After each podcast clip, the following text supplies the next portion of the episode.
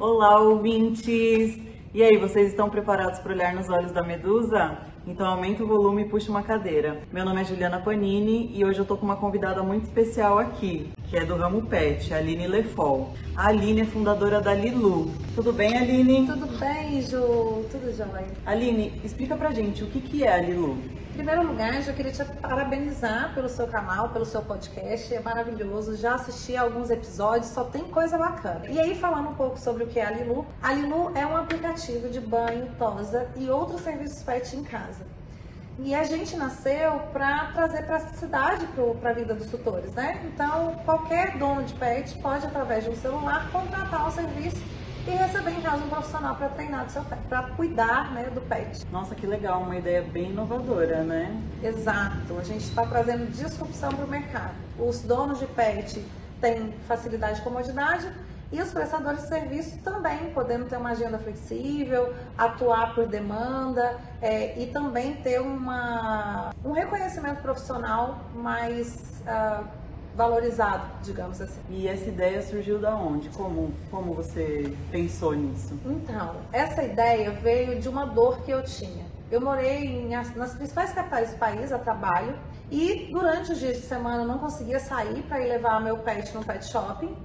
E aos finais de semana, quando eu tentava, as agendas estavam todas lotadas. Eu falei, meu Deus, não é possível que não exista uma solução para eu ter a pietra de banho tomado. E a pietra é uma maltese de pelagem longa. E assim, eu gosto de manter ela a pelagem longa. Todo mundo sabe, quem trabalha nessa área, que não é fácil. Dá trabalho, ela tem que estar toda semana tomando banho, escovada. E eu não conseguia manter ela assim. E aí eu falei, caramba, como é que não existe algo que, que resolva a minha vida? Na época a Uber entrou no, no país, eu achava fantástico você poder, através do celular, chamar um motorista sem precisar daquele perrengue de liga para a central e vai para um ponto para conseguir um transporte.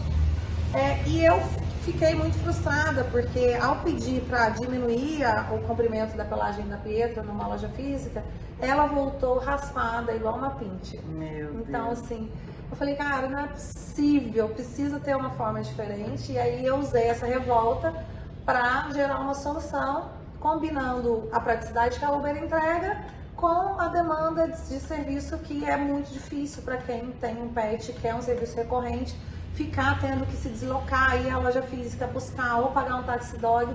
Falei, não, vamos pensar numa solução e foi assim que a Lilu nasceu. E você estudou ou foi na emoção, assim? Foi na necessidade. Na necessidade. Foi por precisar de um serviço como esse que eu resolvi desenhar o projeto na época, eu passei por um acidente doméstico, eu quebrei o nariz dentro de casa, numa parede de vidro, aquelas cenas ah. de videocassetadas. E aí eu fiquei de licença médica por 15 dias. E esses 15 dias que eu fiquei em casa, eu fui desenhando todo o projeto, pensando nas telas do aplicativo, ao clicar no botão para onde o cliente ia. E aí depois que eu fechei o projeto, foi só contratar uma empresa de tecnologia para desenvolver o aplicativo. Claro que na época eu estava pensando já em investir a reserva, o dia que eu tinha em algo. Eu fiz as contas do quanto seria para abrir um pet shop, mas eu não resolveria o problema como um todo, né? Porque aí seria uma loja só, enfim. E também a conta não batia, porque é um valor muito alto para se ter um pet shop, né? É, o recurso que eu tinha dava para pagar o aplicativo. Eu falei, então vou apostar no aplicativo, até porque é uma coisa muito ter, ao meu ver, naquela época, eu teria uma chance muito maior né, de ter algo grande, algo que realmente fizesse sentido para a vida dos tutores. E você começou já em São Paulo ou você começou em outro lugar? Eu comecei na cidade onde eu trabalhava na época. Eu sou de Minas, assim, Lavras, Minas Gerais. É, mas eu já morei no Rio, eu já morei em Los Angeles. Nessa época eu morava em Salvador. E aí foi lá que eu comecei no condomínio de casas onde eu morava é, eu contratei uma prestadora que ficava dentro do meu apartamento enquanto eu trabalhava e ficava lá olhando para o aplicativo esperando entrar pedido. Entrou pedido, ela ia para casa das pessoas atender. Foi dando certo até o dia que eu é, arrisquei, né? Criei coragem, pedi demissão do emprego e falei: o local para isso acontecer tem que ser São Paulo, porque é onde tudo acontece em termos de tecnologia, de empreendedorismo, de oportunidades. Daí eu vim para São Paulo, implantei o, o, projeto aqui em julho de 2019. Então a gente está fazendo dois anos de São Paulo agora nesse mês. E o pessoal super recebeu bem, né? Porque recebeu. Recebeu super bem. É uma solução que não existe, não tem outro player entregando esse tipo de serviço. E aí, claro, no início tem uma certa desconfiança de entender se é uma empresa séria, se o serviço realmente é um serviço de qualidade.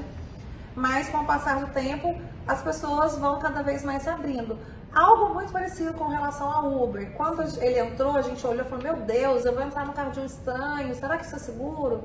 Hoje em dia, você entra, é. passou parte da rotina. E a gente está nessa mesma trajetória que o Alilu. Eu, como dona de pet, eu acho que é um serviço assim maravilhoso, porque reduz o estresse né, do animal. Ele, é, o profissional vindo até sua casa, é, o, o bichinho ele não sai do ambiente dele, então é muito mais prático para você e, e para o bichinho também, né? Porque ele vai estar tá ali com o cheirinho dele, com as coisinhas dele e a gente pode estar tá sempre de olho, né? No profissional, quem desconfia ou até a pessoa criar confiança, depois é tranquilo. Eu já experimentei o serviço e é, ó, nota 10. As minhas cachorras não ficam mais estressadas, eu não tenho mais com que me preocupar é, se estão tratando bem, se não estão. Já, já são de casa já.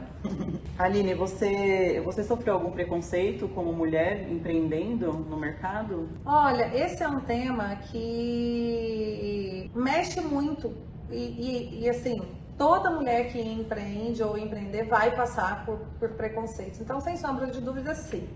A maioria dos preconceitos que eu recebi foi na, na questão de duvidar da minha capacidade de entrega. É, e não só duvidar da capacidade de entrega, se eu, enquanto empreendedora, dona de negócio, vou conseguir fazer a minha empresa crescer e ter bons resultados financeiros, mas também com relação à minha vida pessoal. Elas querem saber se eu tenho filhos, se eu não tenho filhos, se eu tenho planos de, de ter filhos, quando na verdade eu estou conversando sobre uma empresa, sobre KPIs, sobre indicadores que a gente consegue alcançar de número de clientes, de CAC, de vários é, né, indicadores financeiros que estão com um resultado muito bom, mas existe uma certa desconfiança de que será que essa mulher vai conseguir fazer essa empresa crescer e ficar gigante? Então, a maioria dos preconceitos eu acho que vem nesse sentido de capacidade de entrega. É, e muitas das pessoas perguntam assim, ah, como é que a gente faz para ter mais CEOs, mais fundadoras, mais mulheres numa, numa, numa posição dessa, né? É, e eu, eu, sinceramente, acho que não depende só de nós mulheres, porque tem muita mulher batalhadora, Sim. muita mulher correndo atrás, fazendo e acontecendo. Mas enquanto a nossa sociedade, no geral, não olhar para a mulher e o homem de uma forma igual, a gente não vai conseguir esse espaço para ocupar as diretorias, para ocupar os cargos de, de, de, de, executivos mesmo e mesmo de fundadores, porque, ok, várias mulheres fundam várias empresas diariamente, mas quantas pessoas investem e acreditam no sonho daquelas mulheres, nos projetos daquelas pessoas. pessoas. E a maioria dos investidores hoje, 99%, são homens. E a tendência são que homens confiam e invistam em homens. Então, esse ciclo precisa ser quebrado. É, e, enfim, é, acho que é um tema para um podcast inteiro para a gente conversar. Tá aqui a Aline para provar que a mulher é capaz de chegar onde ela quiser. Sim, né? somos capazes. Mete cara e vai que faz acontecer.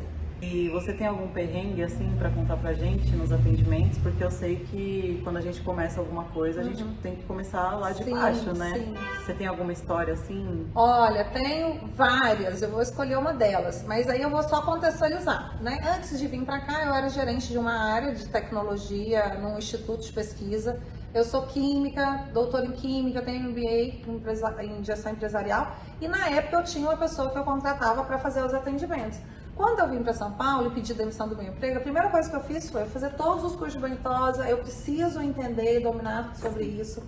Então, eu fui pro, pro, pro front, aprendi a fazer banho, tosa, estética, tudo relacionado a esse tema. E é, eu consegui fazer com que a Lilu entrasse no programa de aceleração do Sebrae, que vários mentores ajudam a gente a pensar em como é, melhorar mesmo a sua entrega, a empresa, enfim. O nome do programa é Programa Startup SP. Quem tiver interesse, busca lá, do Sebrae. E aí, em uma das mentorias, o mentor virou e falou assim: Aline, enquanto você não pegar a malinha da Lilu e você ir na casa do cliente fazer os atendimentos, você não vai entender o que, que realmente falta para esse cliente é, e você também não vai conseguir fazer o seu negócio dar certo. Então, se você quer fazer acontecer, mete cara, vai para casa do cliente, conversa com ele, entende o que, que é importante, o que, que não pode acontecer. E foi basicamente isso que eu fiz. Então, no primeiro ano, lá em julho de 2019, é, eu fiz muitos atendimentos, né? E a gente tinha um time, a gente tinha é, prestadores, os experts, a gente já tinha, mas qualquer pepino, qualquer imprevisto, qualquer coisa que acontecesse, eu ia para a linha de frente. Então, o imprevisto que aconteceu, um deles, uma das prestadoras, ela foi atropelada durante o processo de ir para casa do cliente. E nesse dia a gente tinha um daycare com tipo 12 cães para tomar banho. Meu Deus. E aí, como é que você deixa um hotelzinho um daycare na mão? Um cliente tem 12 cães num dia. Eu falei, pois bem, eu vou no lugar dela. Ela mandou uma foto dentro do SAMU, pra você ter ideia. Nossa. Eu troquei de roupa, fui pro daycare e depois desse daycare ainda tinha um cliente que tinha quatro pets, dois goldens, um shih tzu e um maltês. Então eu fui pro daycare, fiz os 12 cachorros, depois eu atravessei a cidade, fui parar em Perdizes para fazer mais esses outros quatro cães. Cheguei em casa exausta. Mas é, é isso, né? Se o dono não vai pro front, não se dedica, não se entrega de coração, as coisas não andam. Ou seja, né, o trabalho é suado, é difícil e a Aline tá aí para provar, né? Exatamente. E Aline, como que você vê a Lilu daqui a 10 anos? Olha, Ju, eu vejo a Lilu em todas as capitais do país. Esse é o meu sonho. O meu sonho é que ela possa chegar não só nas outras capitais, mas quem sabe um projeto internacional, mas que os, os tutores de pet possam contar com essa solução. Que no futuro eu possa continuar entrando no aplicativo e falando, olha, eu quero um banho para toda quinta-feira às 10 da manhã, eu não preciso me preocupar em ter que sair de casa, conseguir um estacionamento, ir na loja física, ter que passar lá para buscar a Pietra de volta, que esse profissional possa ir na minha casa, num ambiente onde o estresse é bastante reduzido, que ela possa ter atenção dedicada daquele profissional, porque é, eu não contei, mas a Pietra tem uma queimadura na cabeça porque ela ficou presa na mesa de secagem. O profissional certamente estava pressionado, devia ter ali umas, vários cachorros para fazer, deixou ela na mesa, foi atender outro cachorro e a cabeça dela queimou a, queimou a cabecinha dela. dela. E aí eu fico imaginando a situação, que eles não falam, ela ali com o secador em cima, isso também me deixou muito né, revoltada também, ajudou na questão de pensar nessa solução. Então, o atendimento, no atendimento em casa, a atenção do profissional que vai é, é só dela. Né? Então, a chance de acontecer uma queimadura, ou de um acidente, ou de algo muito grave acontecer é muito menor, inclusive porque o profissional não fica naquele rush de tem que entregar, tem que entregar, tem que fazer, tem que fazer, tem que fazer. Não, ele pode respeitar o tempo dela e fazer o trabalho de uma maneira mais cuidadosa, né? E com carinho. Isso é muito bom, muito importante, né? Porque a vidinha dele está em primeiro lugar, né, meu amor? Total. e esse trabalho te faz feliz? Nossa, muito, muito, muito, muito. A Aline de hoje é uma Aline muito mais feliz, sorridente, leve, com a certeza de que eu estou onde eu deveria estar, fazendo o que eu amo. Eu estava no passado virando uma pessoa extremamente rígida, muito bem sucedida, mas intolerante, rígida, deprimida, para baixo. É, é uma pessoa que eu não queria ser no futuro.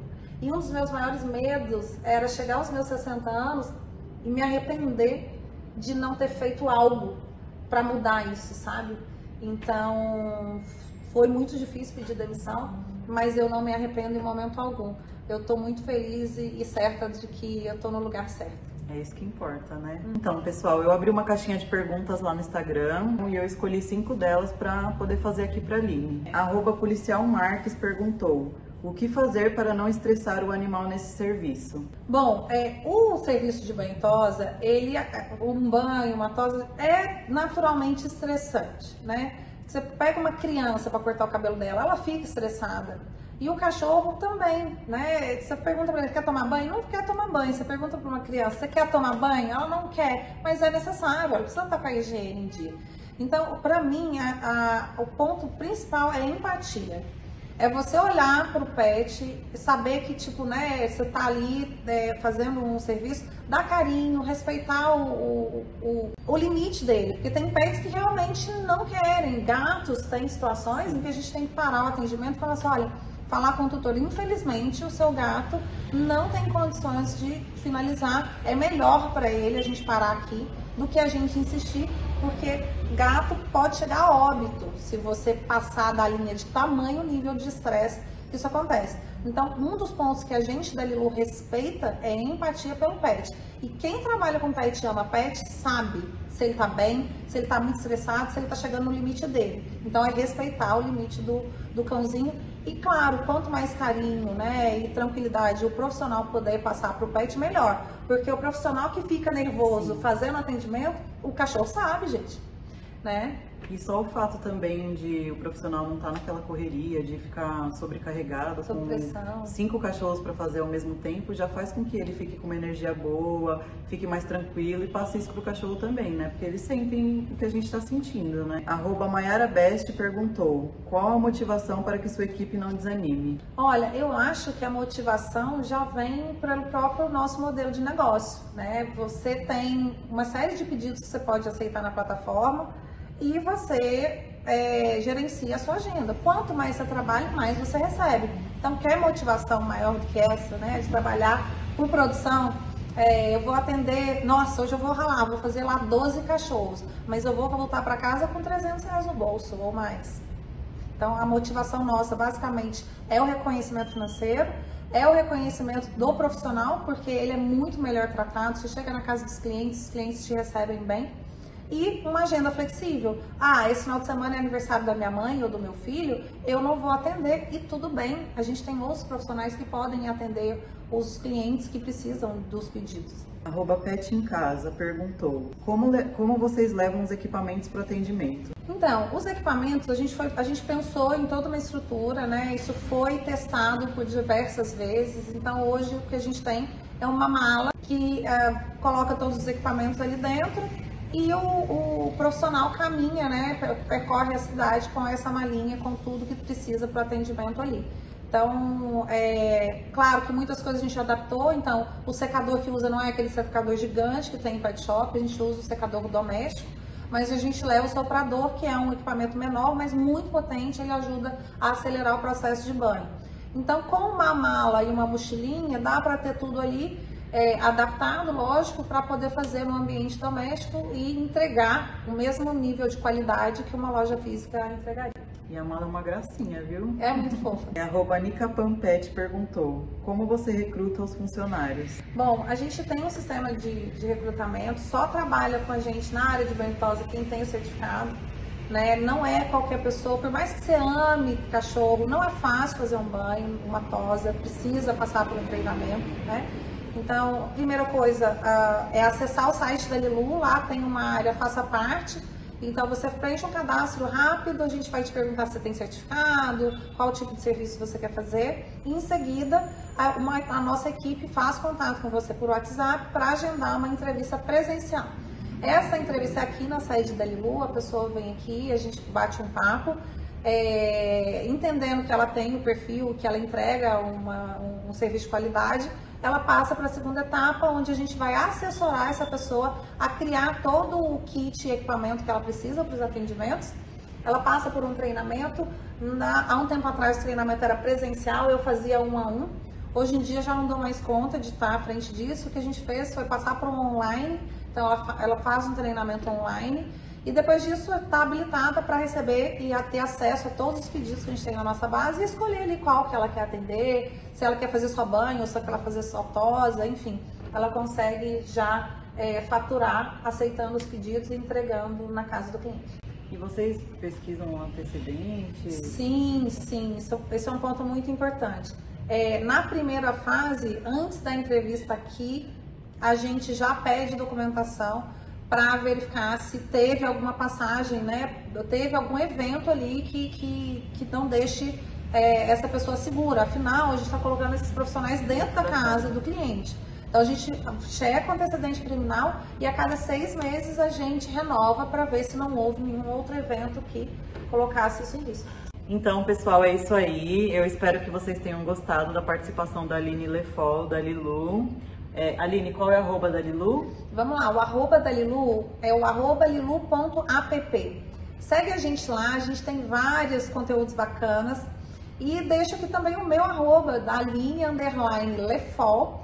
No meu canal eu falo sobre empreendedorismo, como tirar uma ideia do papel, como fazer para sua empresa ter sucesso, dicas né, de como lidar aí com o ambiente de negócios. Então fiquem à vontade para me seguir também. Eu queria agradecer de novo mais uma vez a participação dessa deusa. E aí, mulherada, segue ela lá, pega as dicas, porque essa mulher aqui é gigante, viu?